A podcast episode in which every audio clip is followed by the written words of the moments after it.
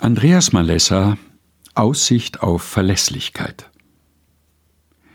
Woran erkennt man einen optimistischen Dachdecker?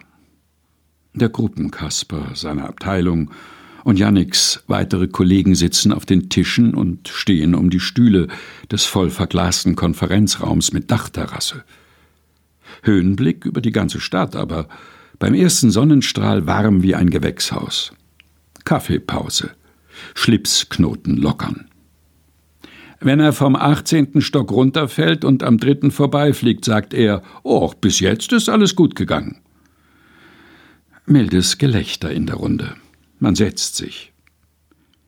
Die Dame vom Controlling will die elektrischen Jalousien runterlassen. Sie klemmen. Der Raum bleibt lichtdurchflutet. Ihre PowerPoint-Folien sind unlesbar blass. Sie spricht zu leise, Sie schlussfolgert zu schnell. Janniks Gedanken schweifen ab. Zweckoptimismus. Das Wort geht ihm nicht aus dem Kopf. Naives Schönreden einer grausamen Aussichtslosigkeit. Dachdecker und Gebäudereiniger genießen wahrscheinlich nicht die schöne Aussicht, sondern prüfen die Zuverlässigkeit ihrer Sicherungsgurte, oder? Die Finanz- und Bilanzfrau am Kopf der Sitzungstische sagt oft abbilden, darstellbar und so gesehen. Oder auch perspektivisch, mit Blick auf und realistisch.